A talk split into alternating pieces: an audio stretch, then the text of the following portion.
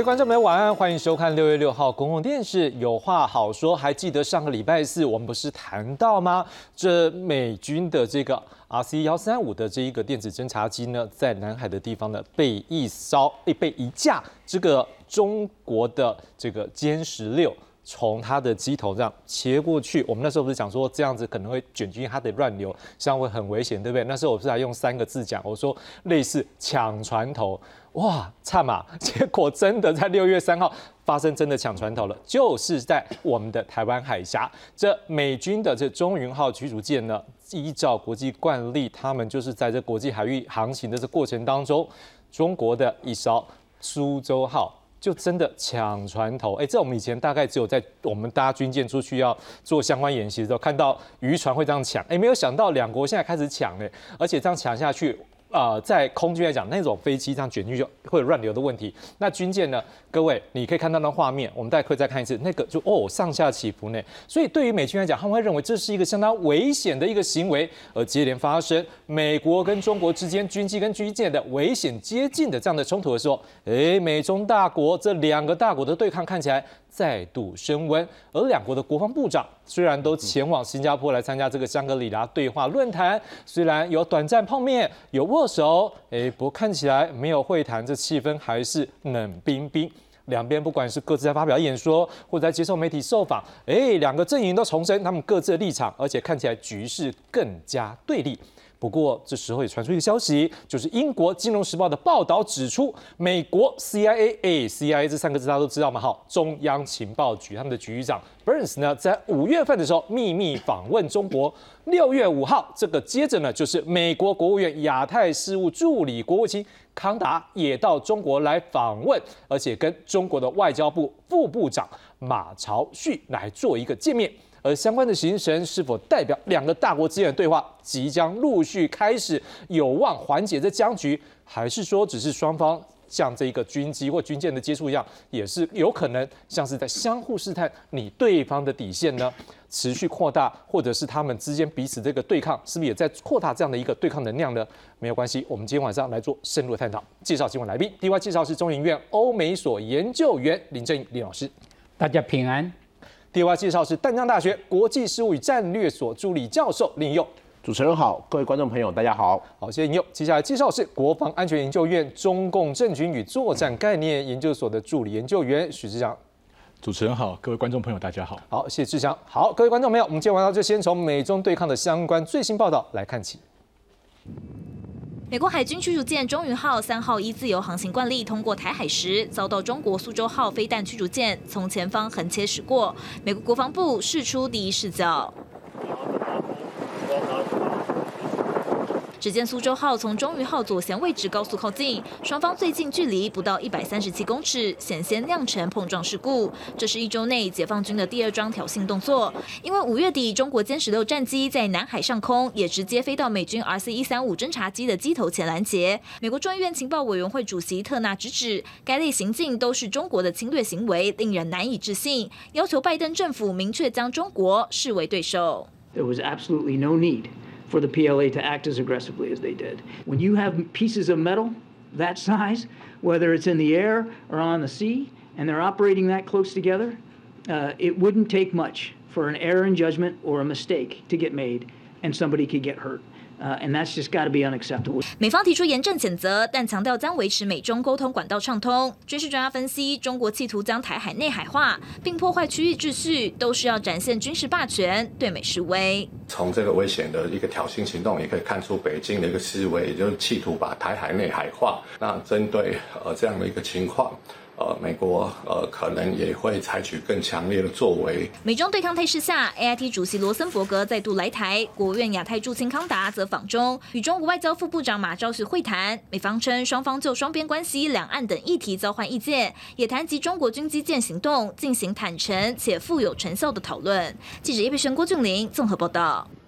好了，反正各位观众也不陌生啊。每次发生这种事情完，两边都有各说各话。我们来看看两边最新的说辞，他们的一个看法。我们现在看到是美国这一边，来，美国这边就是美国白宫国安会战略沟通协调官 Kirby，他讲说双方都会有拦截行动，美方是以专业方式在国际法许可范围按照规则进行，而中国那边呢，他的拦截行动不安全。不够专业，而且可能导致双方的误解还有误判，而且这样近近距离的这个挑衅，可能会造成人员的伤亡，这是绝对不能接受的。而且科比也强调，绝大多数国际经贸所通过的印太区域，美国有盟友在这边，绝对不会离开。好，而至于中国这边国防，他们的国防部长李尚福则讲说，中国和很多国家都制定了海空相遇规则，避免发生不必要的危险。中国基建从来不会到其他国家的领空和领海附近。最好的办法是各国管好自己的军舰，管好自己的飞机。而且他讲说，每年数万艘各国船只在南海通行，没有听说哪艘船安全受到威胁。我想请问一下林老师，就是就这两方的看法，我们好像看起来也没有什么特别的新意。可是我们看到的是，当这样接连的哦，一下飞机，一下是船舰这样子的时候。我们也在猜一件事情，是不是双方有没有在这部分有一个试探对方呢？不然这个东西是不是某些部分来讲看起来也都是可以远远你就看到他过来之后，我也可以转，或者是远远他知道这边有飞机的时候，我也不用靠近。双方是不是都有一些试探的意味？我觉得是中国啊，它比较是一个冒险，而且是冒进，而且是有意要让美方还有包括加拿大或者其他的国家。不要经过台湾海峡，或至少经过台湾海峡的时候，就非常的沉默，都安安静静的。哈，所以中国对美国跟对其他的国家是有区别的待遇。哦，比如说其他的国家经过台湾海峡，啊，比如说法国，哦，他可能就就就完全都也都没有提任何的抗议。那在呃奥巴马政府几乎。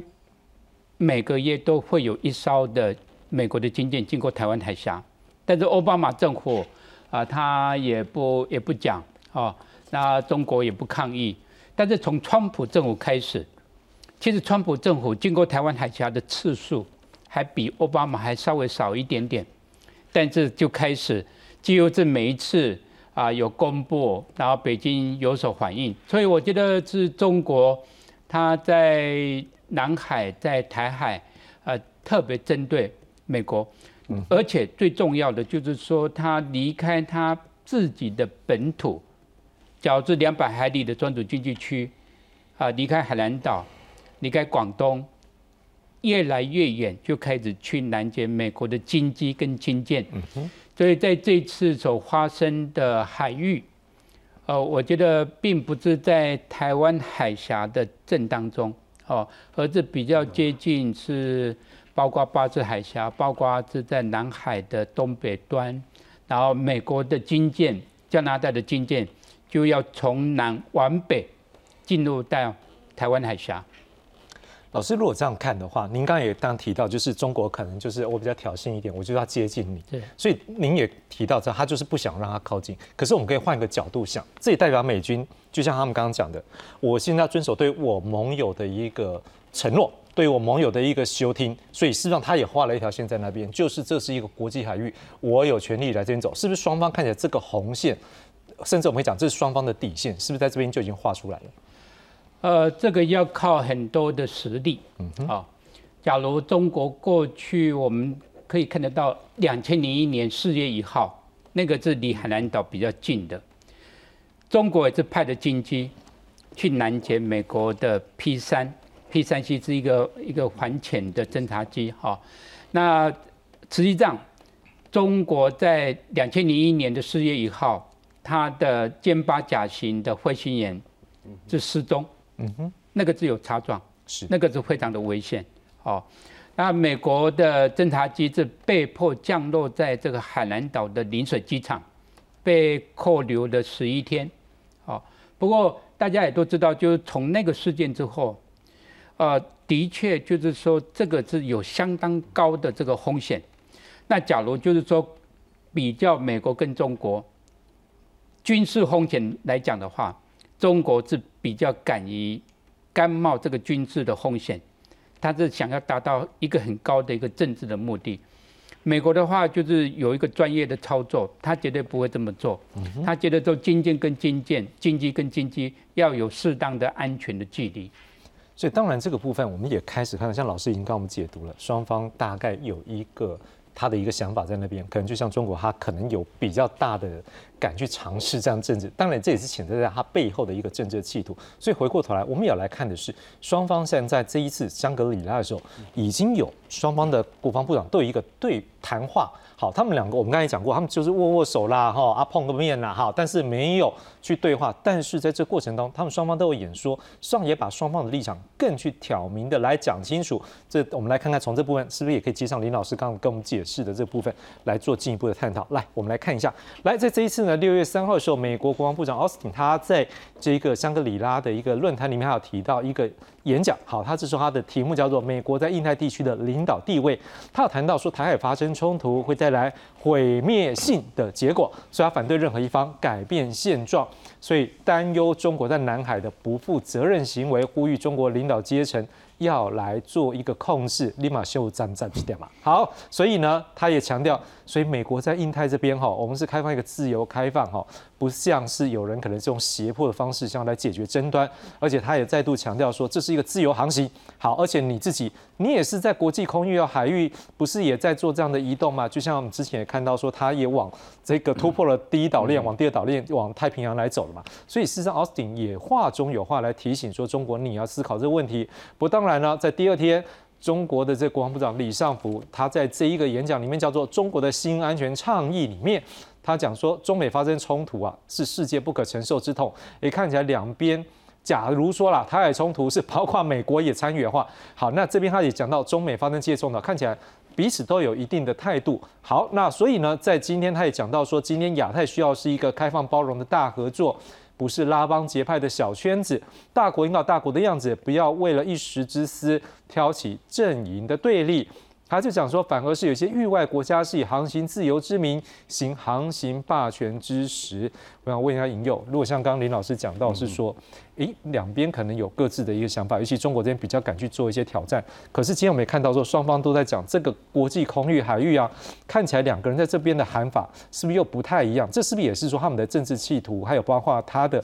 遇到的这个目前所在的位置的时候，两个人啊，两边两个阵营有一相各自的盘算。我想这个当然，就现在来看的话，香格里拉对话，说实在，它现在就是一个。双方在文场，我们说文武有文攻武赫嘛，在文场在文攻这一块，双方最重要的一个战场。那其实刚才林老师有讲到了，双方的一个船舰，其实过去就曾经发生过一些海上或空中空中的一些意外发生了。那在这一次来看的话，我个人会认为，现在就解放军来看，如果你只是一个不太可能只是个舰长，他就敢去给你抢船头，嗯，这应该是有得到一些上面的允许，或者是上面容许他今天在针对这艘船进行一些比较。特殊的拦截，那我知道，相信各位观众一定可能有看过一部电影《惊爆十三天》。《惊爆十三天》里面其实有一段，就是那时候美国的海军要去进行拦截的时候，那时候的麦纳马拉他跟海军部长说：“今天不是只是军舰，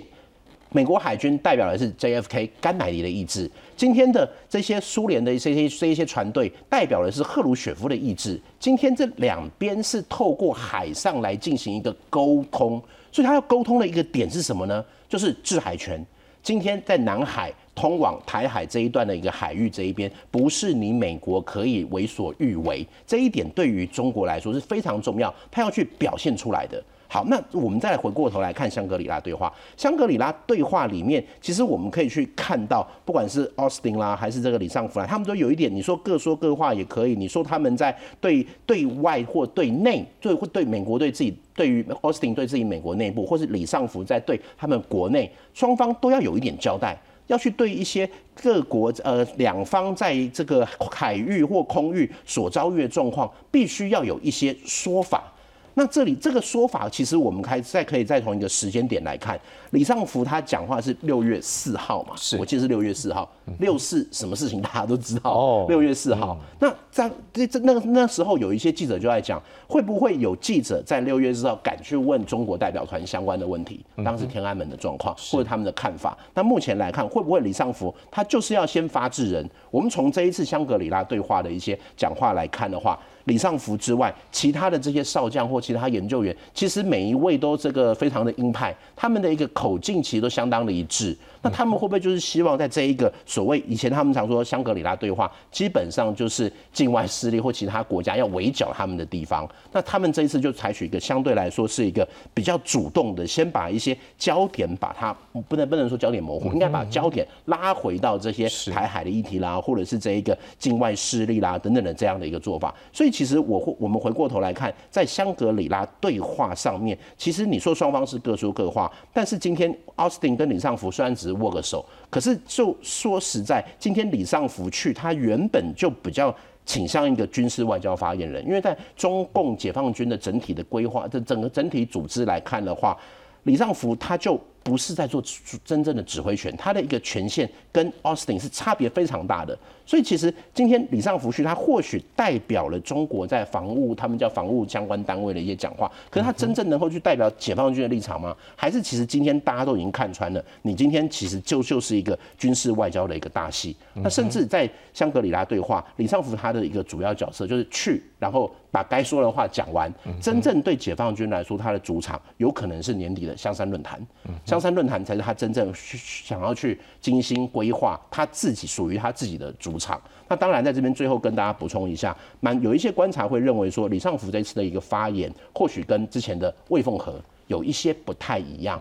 那魏凤和相对来说是更加的强硬。那我个人会认为，这个或许就是今天。李尚福他毕竟是个科技军官出身的，他过去不管是总装，还有他是他是一个呃卫星发射站，主要是这样子走这工程师的一个路线。相对于在野战军官或者是二炮部队的魏凤和来说，两个人的一个个性其实会有一些明蛮明显的一个不同。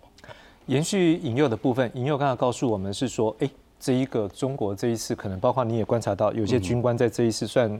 呃，如果讲起来，你说没有像魏凤和那么。劲那么强啊！但是至少你也感受到他有比较鹰派的说法。再加上刚刚林老师也告诉我们说，这是在空中或者是海上部分，中国感觉现在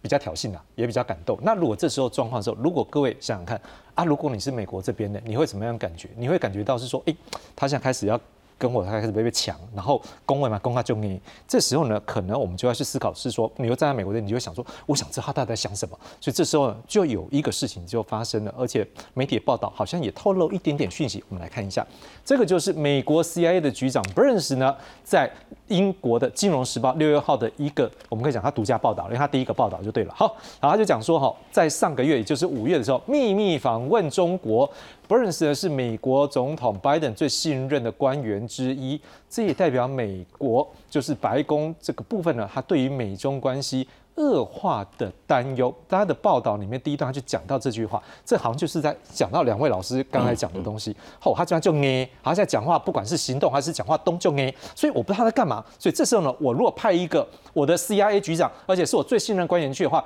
可以让我比较知道他在干什么时候，这看起来有帮助了解，哎，中国在想什么。不过大家也在关注说啊，那你到底是谈了什么？你们聊了什么？好，这时候呢，这报道也提到了。Burns 呢是在 Biden 出席 G7 峰会前密访北京，官员是讲说伯恩斯没有任何的外交活动，只会见了中国情报官员。好，哎，光会见情报官员应该就交流不少东西了吧？好，而白宫跟中央情报局对此则是拒绝置评。而另外我们也看到，哎，这美国之音他们有一点官方色彩在里面的，在六月三号就报道，他们讲是说有不愿透露姓名的美国官员表示，好，这 Burns 强调在情报管道当中。两边维持一个畅通对话的重要性。我想请问一下志祥，如果就这样的看起来，畅通对话管道的重要性，是不是代表一件事？美国开始觉得你现在我我话都两列屌啊！你现在空中这样飞，海上这样开，然后就你连在香格里拉你不想要，我要求要跟你对话，你不跟我对话哦，你每个讲话都这样捏，诶，是不是代表美国开始觉得中国不一定能够掌握？我这时候一定要开始做对话了？呃，其实我想是这样子，就是说我们目前看到美中的态势，它并不是一个冷战时期美国跟苏联这种绝对的对抗的状况，而是它是一个它是一个系统上呃体系上的或者制度上的一种竞争，所以它同时它同时会有一种包括在一些包括像那个。地缘政治啦，包括像可能台海问题啦，包括像乌克兰呢一些关键的领域上面，他们会有一些对抗的行为。那可能会在一些关键的科技上面，他们会需要脱钩。但是从另外一个角度来说，他们还是有一些地方会需要合作。那我们可也可以经常看到，像在美国或者像欧盟，都会经常强调，包括像气候变迁一类的项目，是它一个必须合作的点。那从这个角度来说，他们本来就会必须要去维持一个基本的呃。沟通的渠道。那事实上，我们知道，即使是在冷战时期，美苏之间也是有热线在互相沟通的。那从这个角度来说，我们其实今年早些的时候就可以注意到，说美中之间其实是有要稍微缓和一点两边对抗迹象的作为。但是它这些东西在接下来，包括高空气球事件，包括随后的一些冲突，其实它激化了很多。所以在适当的时候，它还是会必须要去双方的互，就是去尝试重新建立这个管道。但是不代表他们并没有没有管道，他们之间高层一定还是会有热线，还是有一些其他渠道。进行沟通，那可是目前来说，其实我们可以注意到，中国一直采取非常挑衅跟非常激进的态度。那这一方面当然是独裁国家常见的传统。我们知道，像冷战末期，苏联的军机其实在北欧就曾经有所谓巴伦支海手势刀、手术刀，它其实也是跟那个西方的军机也是 P 三发生了擦撞事件。那像刚刚林老师提到的中美军机擦撞，或者像前阵子在黑海，俄罗斯军机不小心撞到了，然后撞撞下了美国的无人机，都是类似的情况。但这些东西是这些独裁国家非常敢于采取的作为。那的。一方面当然是这样，那二方面也是中国在美国的战略围堵的态势之下，它其实目前在军事上来说是进入一个比较不利的态势。因为我们我们可以发现说，首先第一个是美国本来在第一岛链就有一个就就在加强它的岛链防御的态势，那包括日本正在加强武装，那台湾这里正在加强我们的国防。那在尹锡悦上台跟小马可斯上台之后，美国美韩跟美菲的态势其实也都加强起来了。那然后呢，那最近我们又可以注意到说，在因为北韩的动作，所以美国直接把一艘俄亥俄级弹道飞弹。潜舰派到南韩去，那这个代表什么意思呢？我们一般评估说，中国保有的核弹头的数量大约是三百五十枚到四百枚之间，但是一艘二亥二级上面带的核弹头就有一百九十二枚，也就是说，它直接把超过中国一半的核弹头的库存放到了中北京的门口。那这个情况对它当然是一个很大的战的战战略压力，对。所以说，从这个角度来说，中国的态度变得越来越激进，这个其实是预料之中的事情。但但是在同一个时，在这个状况之下，美国当然还是会希望说去重新再加强一些恢复接触，再加强一些接触，去控制整个情势。所以在一方面，就是运用这种军事上的围堵跟压力，让中国避免去采取所谓军事冒险主义，避免避免破坏区域和平的同时，那也也说也避免说把中国逼到狗急跳墙，你可能还是会需要去建立一些接触管道。嗯哼。好，当然这志祥告诉我们，就是在软的跟硬的啦哈，他都有稍微处理，也不会说咖喱嘎嘎中年这样子。但是可能大家还是会关注说，哎，那双方现在可能对话的一个机制，或者他们可能要去谈的内容呢？我们看下面，在我们这整理一个东西，来，各位我们来看到的是，在六月五号的时候，我们刚刚不是讲了吗？康达。来去到中国来做访问，我们刚才讲他已经跟中国外交部的常务副部长马朝旭来做一个会谈。好，那双方怎么样来回答这方面的部分呢？我们看到是美国国务院这边是讲说，双方就两岸的议题、沟通的管道等等的议题来做坦诚有效的讨论。美方也明确表示会积极参与竞争，捍卫美国的利益以及它的价值观。好，那我们先跳到后面，我们先看最后面。那中国的说法呢？他讲说。也是谈到说台湾等重大原则问题，阐明严正立场，双方同意继续保持沟通。好，我们来看一下，那 A I T 的主席罗森伯格他之前不是来到台湾嘛？他也讲了，他说康达访问中国是因为美国希望能够用一个负责任的态度来管理跟中国的竞争关系，将与北京维持开放畅通沟通的管道，让美中竞争不至于演变成冲突。好，我们会看到，就像刚刚志祥所讲的，这些东西在美方的官方说法。就可以说出来。可是李老师，如果只想听官方说法，那我们就不够强了。我们要听到内幕的角度。您怎么看这两个国家现在讲话？哎，都是台面上啊，我们在讨论台湾，我们的，我在相信他们也是有其他利益的考量。我也相信他们是不是也有一些各自的盘算？你怎么看这两个大国博弈，真的就是讲这些吗？阿西阿不要来想上面。呃，我们还是可以稍微看一下，就是说奥巴马奥巴马政府。美国跟中国大概有一百一百个对话的管道。嗯哼，所以这一百个对话的管道，不管是外交、军事、经济、人文、社会，是全部都涵盖了。到了川普，川普最有兴趣的就是经贸，所以经贸的这种的对话协商非常的密集，一直到两千二零二零年的一月达成这个第一个阶段的贸易协议之后，然后因为又有新冠疫情，所以对川普就开始对中国采取一个比较强硬的这个政策，然后对台湾采取更加友善的这个政策。呃，到了我我们可以可以这么讲，就是从拜登总统上台之后，他跟习近平大概有有五次，好有五次，不管是透过这个电话或视讯，然后在去年的十一月在印尼有一个实体的这个会晤，本来这个实体的会晤啊，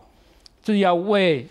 后来就到目前为止要带来很多，因为。现在就是美国跟中国几乎都是以这个大老板，就是美国的总统、中国的国家主席的意志为最重要、最高的这个指导的原则。本来就拍板之后，底下的人就开始按照这个去去进行。啊，但是因为这个间谍气球的事件，今年二月。不过，我觉得值得我们注意的是，美国跟中国现在最重要的。除了总统跟国家主席之间的下一次的这种的对话之外，我觉得没有被间断的是国家安全顾问，美国的国家安全顾问跟中共外事办，就是有关于对外事务的外事办的主任，这个联系的管道几乎是一年就会有两次，而且都是选在欧洲。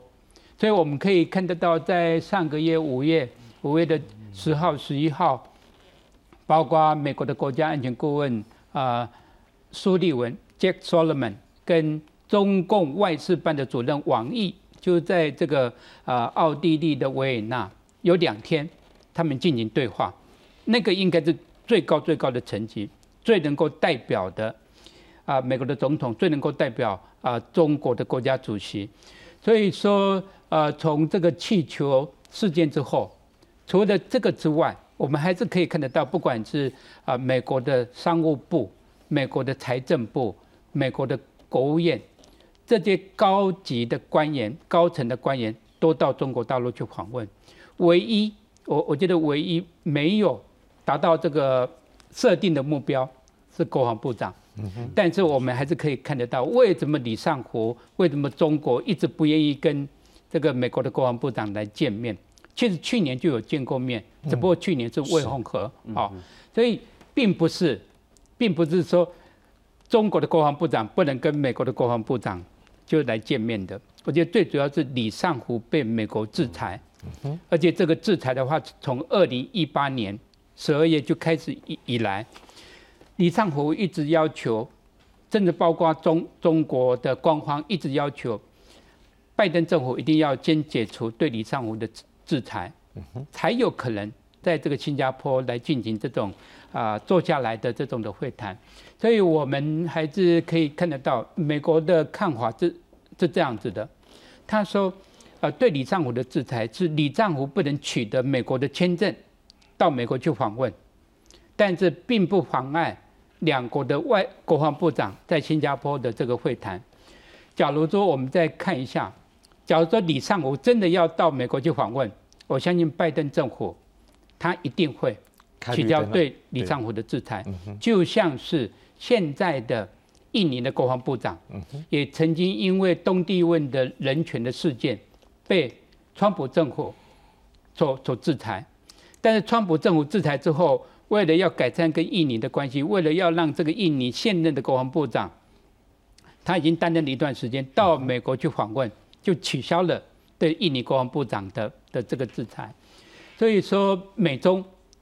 是有沟通的管道，是。不过沟通的管道不会像这个奥巴马政府这么的密切，是，然后更不会像啊这个川普在前三年他任期的前三年有这么密集，都集中在一些经贸的谈判。老师大概也提到，就这也是一种两手吧。就是我跟你谈某些部分，但是我想要达到某些目标的时候，我都还要搞你给他给一下，我就是不会让你那么容易。所以你刚刚提到，就是像李尚福，他因为他被美国这边制裁嘛，所以当然他想要把他的这制裁身份，而且我知道他们有一个说法，就是说，哎，我被你制裁，我这样跟你谈，我感觉上就感觉很怪，对不对？好，可是老师我要讲另外一个部分是说，你也可以来解读一下，中国难道除了国防这块之外，就有没有其他部分？你也看到他可能也是。是不是也透过一种我不跟你特别谈的这种状况，或者是我没有让你觉得我很容易谈的状况，是不是有一个抬身价，或者是塑造自己手上比较有利的筹码呢？会不会这样来对美国？呃，实际上这是是有可能，比如说中国就不愿意跟美国来谈这个核武器的问题，嗯哼，好，核武器如何去进行一些的控制的问题，他他绝对不谈，好，然后中国的话就是说在很多的议题的上面。比如说在毒品，哦，混太尼的部分，他也不是那么愿意啊，能够非常积极的。至于气候变迁稍微好一点，我我相信气候变迁他们呃还是会，包括这个美国前国务卿这个凯瑞，还是有可能会会到北京去。所以说呃，应该这么讲，就是说习近平跟拜登呐，今年最少会有两次见面的机会。嗯嗯，第一次。是在九月，因为九月的话，在这个印度这个新德里这个 G 团体，就是像去年十月一样，这在印尼，今年这在印度这种 G 团体的这种呃二十个国国家的高峰会，好，这这这第一个第一个机会，第二个机会就是今年的十一月十几号，是在旧金山的亚太经合会 APEC，那我相信习近平一定。一定会希望到到这个旧金山去开这个 APEC 的会议，所以美中不会完全的啊都脱钩，完全不彼此不沟通，但是做几个项目有哪些部分是是没有啊？不过有它的原因啊。不过总的来讲，还是要进行一些的协商沟通的。是延续林老师所讲的，就是说双方实际上看起来，哎，冷冰冰在做对抗，但是不可否认，他们双方实上都有一个希望能够彼此对话的一个空间。当然，他们自己国家利益或者这些想法，所以这角度我要问一下引诱，人家也在讲是说，会不会像这一次在康达去去的时候，有可能就是在布后面的局，像例如说像布林肯啊，或者是其他的这个官员能够互访的机会，你怎么来解读呢？我想，其实高层互访的机会当然一定是存在。可是今天的问题就是在在这种高层的互访，其实更重要的是前面这一些，不管是康达还是刚刚我们讲 CIA 这一些，我个人会认为，其实这一些比较属于行政层面，或者相对来说，可能还没有那么一个外界这么高度关注时，先行的一个对话或先行的接触，会是更重要的一环。因为就像。我们回来先讲那 CIA 好了。如果说 CIA 会去，那当然大家会说，哎，你如果是中央情报局，它会不会是代表什么？它是到底是可以直通天听吗？还是说它是有什么秘密的一个任务？那我会认为的是，即便是在美美苏冷战的高峰，一样有间谍桥啊，一样有什么？可是，在双方在接触的过程，其实最麻烦的、最担心的是，我不知道你在想什么，我不知道你的红线是什么，我不知道你的底线是什么。那这一次我们可以去看到，这最近的话，中国它的间谍法，那它也有一些很多的一些，不管是公司也好啦，还是什么，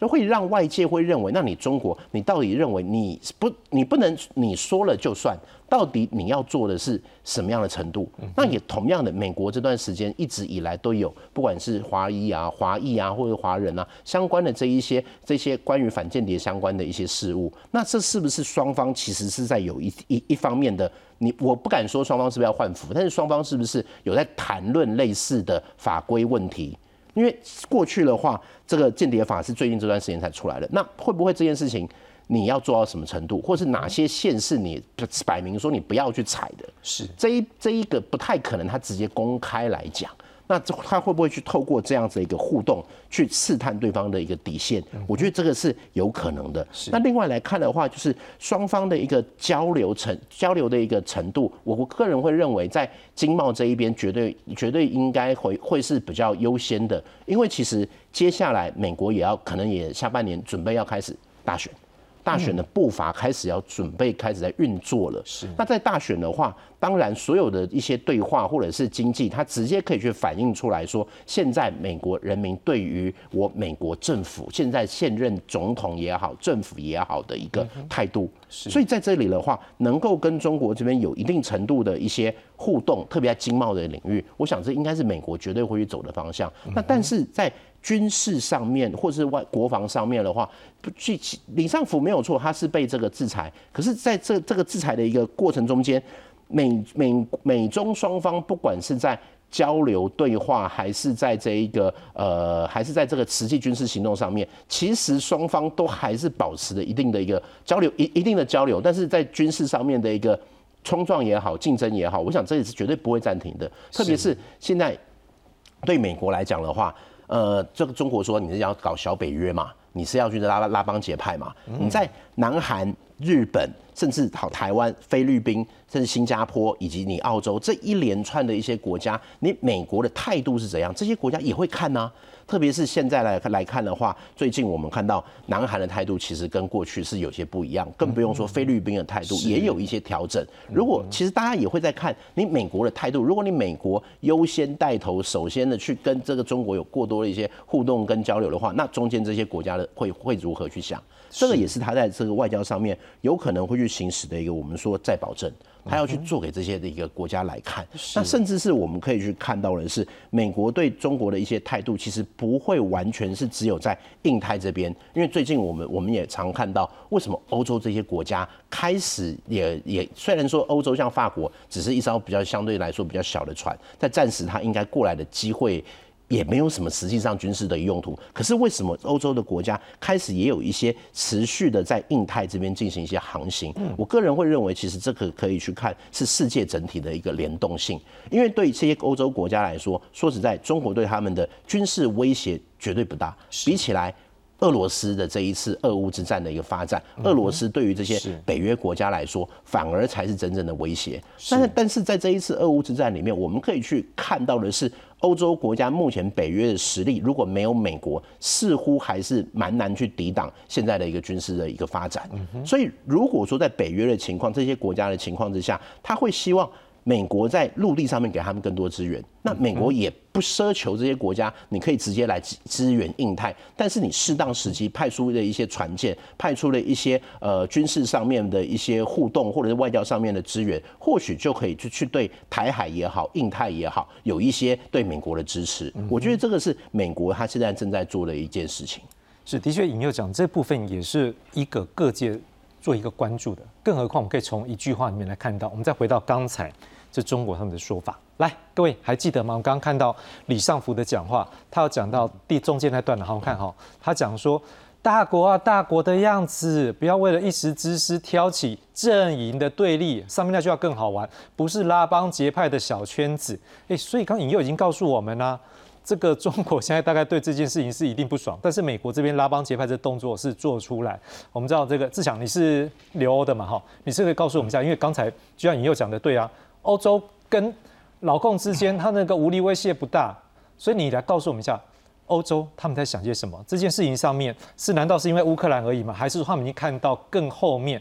台湾或者是整个自由国家联盟或等等之间，他有一些看到了什么，让他们想要这样做？呃，我想其实是这样子啦，就是说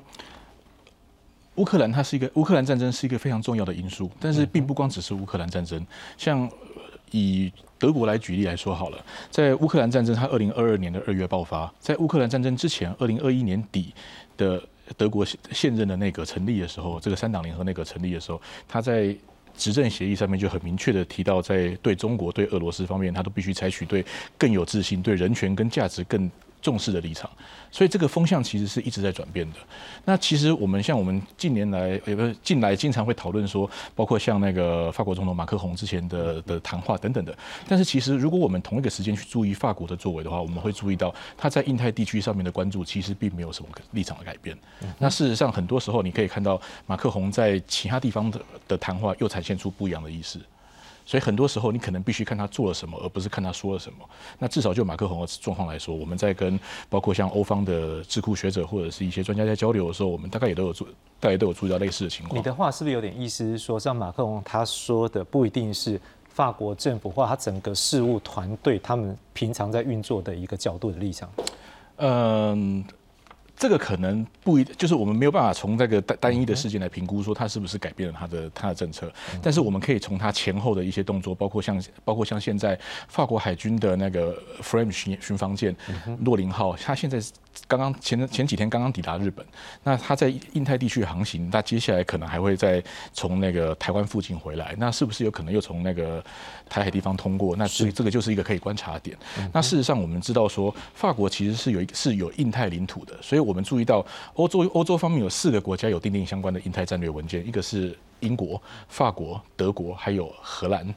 那其中，法国是法国就就一直强调说，它有印太的领土，包括像在南海、南太平洋，像在印度洋，所以他们视自己为印太国家。是他们在印太有驻军，所以我们常看到的可能是所谓花叶花月级巡巡防舰。那这个其实是它这个其实是武装很轻的，就只是做警戒的做用途的。但是这一次派过来，其实是大老远派过来的很正规的作战舰。所以它其实是代表一个不太一样的意义。那事实上，我们就可以注意到说，欧洲其实都有类似的作为。那像德国国防部长 Pistorius 前两天在那个香格里拉会谈也提，其实也有提到说，他会派一艘巡防舰。跟一艘补给舰过来，那这其实规模又扩大了。那事实上，像李尚福有提到说，其他国家的船舰在南海巡防那个航行的时候没有遇到问题，他当然是暗指美国就是指控中国嘛。但是事实上，如果我们从德国媒体在上一次德国派巡防舰到印太地区的这个航行行动的时候，就可以注意到，德国媒体其实是有披露说，在经过南海地区的时候，德国巡防舰是遭到中共方面的骚扰，所以并不是没有这样的事情。嗯哼，对。骚扰也要看他有没有觉得舒服，所以现在是看中国他高不高兴、爽不爽，决定有没有骚扰，对不对？对他这个其实就是一个，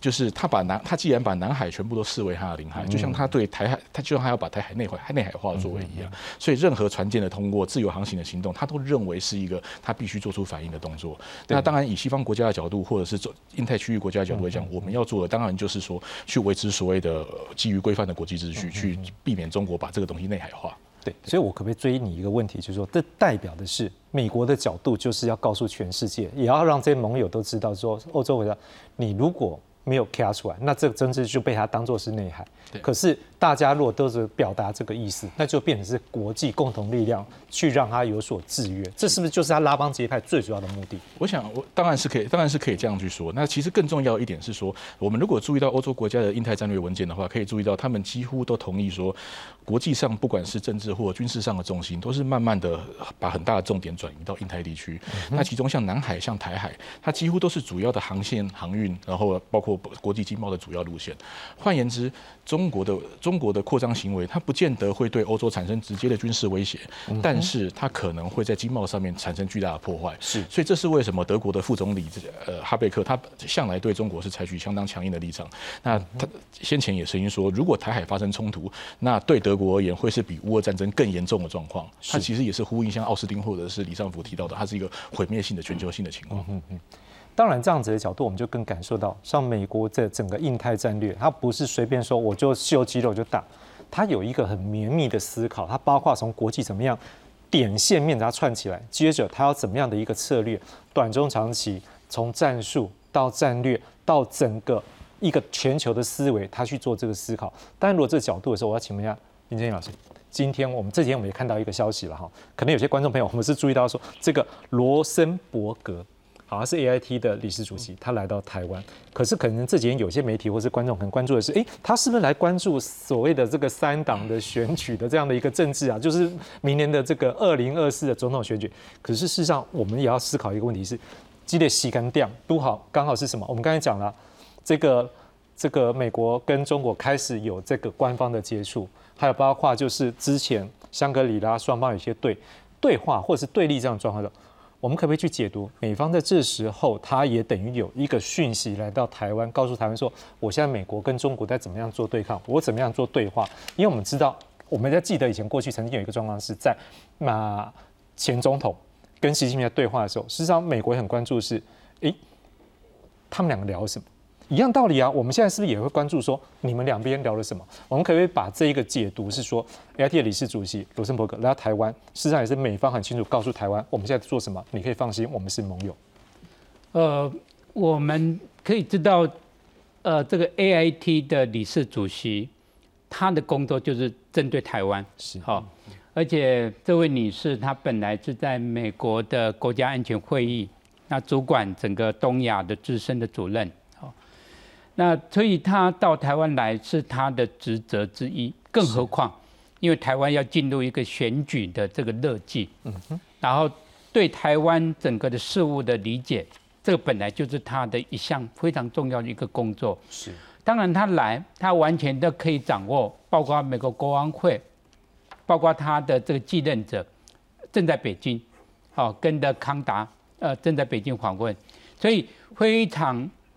呃好的一个机会，顺道把美国跟中国所进行的这种的对话，也可以向台湾做一些的做一些的简报，哦，所以。对，对我们来讲，就是说，我们是在两个大的国家，台湾是比较小的，好，那这种是非常困难，对，几乎是没有一个国家，哦，我我觉得甚至以色列，他都没有办法比得上台湾，因为以色列所碰到的不是一个全球第二大的经济体，全球第二大的国防的军事的费用，是，所以。对台湾来讲，我们如何在这个两大之间，我们要去观察每个非常细微的事情。假如今天这个中国这个军舰，它是在台海的当面，就在台湾海峡的中间来拦截美国的军舰，哦，我觉得那个事情就变成一个非常非常严重的。过去比较多都是在南海，呃，中国大陆它当然也是想要有很多。啊，把其他的国家、其他的国家的军舰不要经过台湾海峡。不过，不过这个他的能力没有办法做得到。美国也绝对不会说因此就不经过台湾海峡。好，所以对呃对美国政府来讲，对拜登政府来讲，我觉得他今天他做的最好的部分，就是说有四五十个国家，四十多个国家，五十个国家左右，他们在。啊，双边或多边的这种高峰会有个联合的声明，是强调台湾海峡和平跟稳定的重要性。嗯哼，然后认为这个和平跟稳定的重要性是整个全球安全的一个不可或缺的因素。是，所以只要是有越来越多的国家，包括法国，当法国也是这么讲的时候，那个就变成对你的拘束力。是，我们对一个事情。我们的承诺，尽管你认为只不过是一个文字，不过那个文字是有力量的，那会记述你的外交的政策。是，所以呃，我觉得从这一点来看，呃，希望拜登政府他能够坚持，不管是这种的呃这种论述的力量，或者持续的啊来派军舰经过台湾海峡。虽然经过台湾海峡的次数，它在过去这一年是有比较少。不过，我觉得还是非常重要，对中国是一个重要的一个信息。好，美国对于我们来讲，除了是对给中国一些拘束，让他知道说不要这样子硬搞，但是另外一个，我们要怎么样维持我们自己的防卫能量也很重要。所以今天大家有一个新闻也透露一个很关键，就是这蒙特瑞会议也持续在今年七月应该会进行。我不知道引用你怎么样看今年的蒙特瑞会议可能会比较常关注，因为去年大概。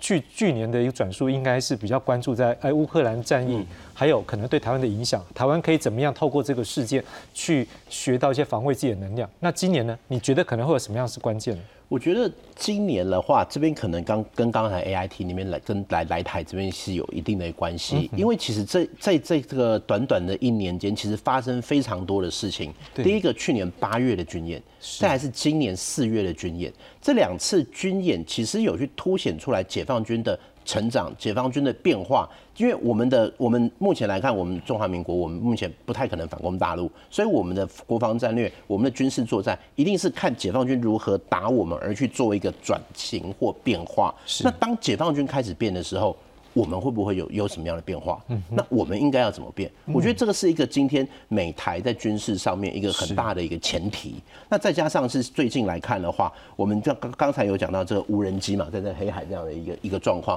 可是这最近无人机也飞到台湾来啦，而且这边的话，不管是这个双尾蝎，还是 BZK 洞洞五，还是这一个呃这个彩虹四，刚好就是陆海空。不同军种这样都可以飞过来，所以其实解放军开始越来越多不同的模式的时候，那我美台之间要如何去走下一步？我会觉得这一个是不只是 Monterey 这个对话，会是非常多美台的互动、外交、军事互动，特别在军事，在一个比较战术面，我不太可能跟九六年一样在航空母舰或者两艘航空母舰，因为解放军变了，那我有没有新的方式？是像上一次呃二零二零零二二零二二年军演的时候，美国用这种电子作战机过来吗？还是有其他的方式？那台湾你需要去做什么样的调整？这边的话，我我自己会认为，如果就回归到一个军购面或台海安全实际面来来看的话，第一个有可能会去讨论就是 link 的问题。我们之前有看到 link 二十二啦，link 十六啦，在数据链的一个数据链的沟通上面，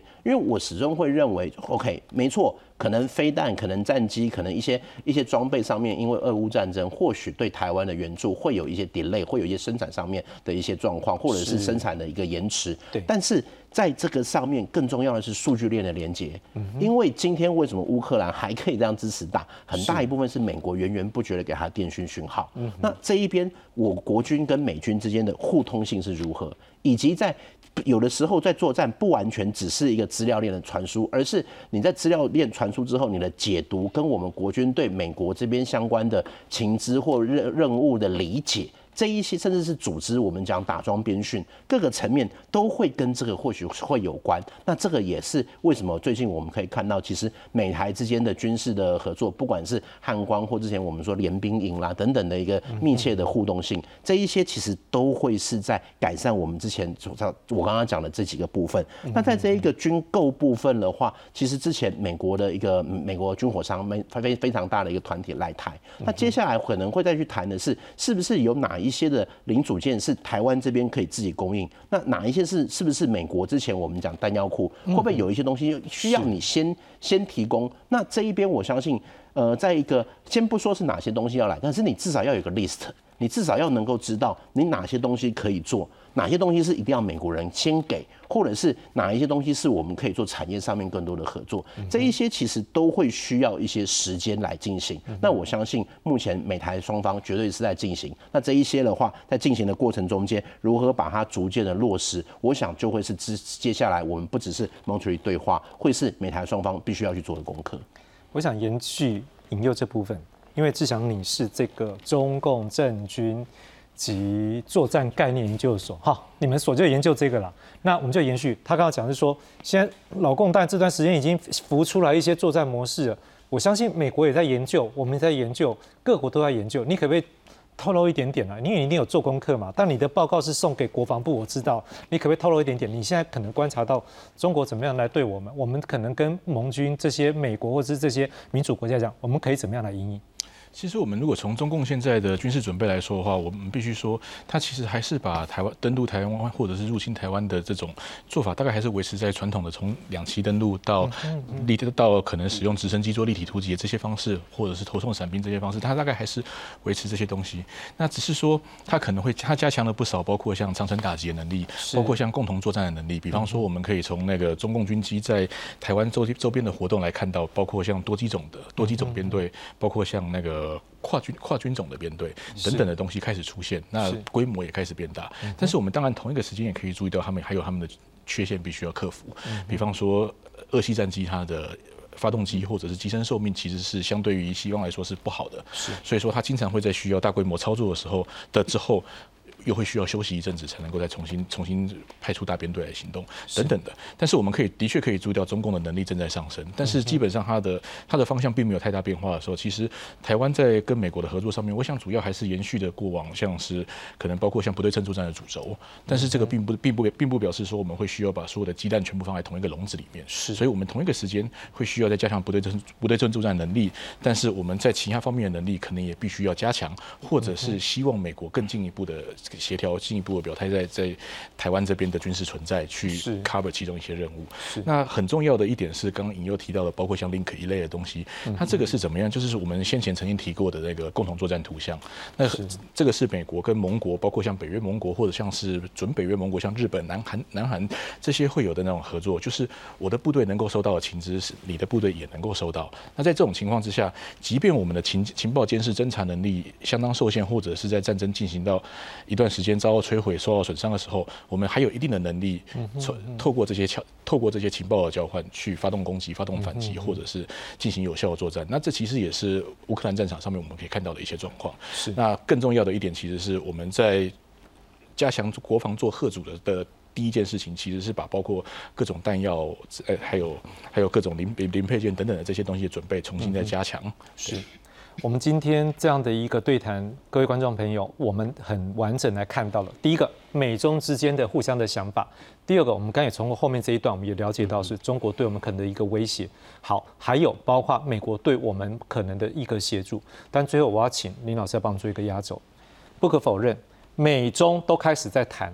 我们现在是被中国完全切断，甚至还在一些压制，说什么要开放旅游啊，讲难听点，也要变成是我们单方面，很多东西都是要我们放掉主权的立场。可是老师，我们还是要谈。我不知道您怎么样看，说在美中之间，我们你刚刚讲真的很不容易，可是不容易，现在的政府也是应该要去做。你怎么样看？我们后面要怎么样做，或者是怎么样去谈？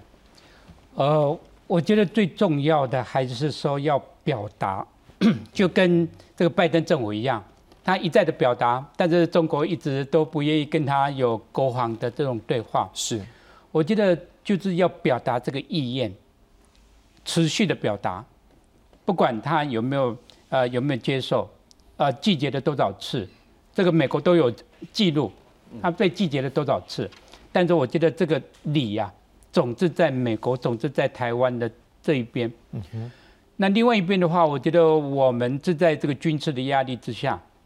其实我们的空军、我们的飞行员，还有包括我们在海上的，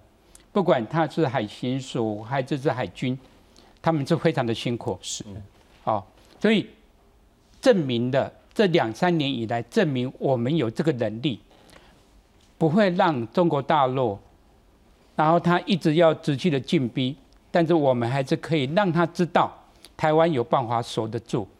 所以啊，在这种的情况之下，我觉得还是要表达这个意愿，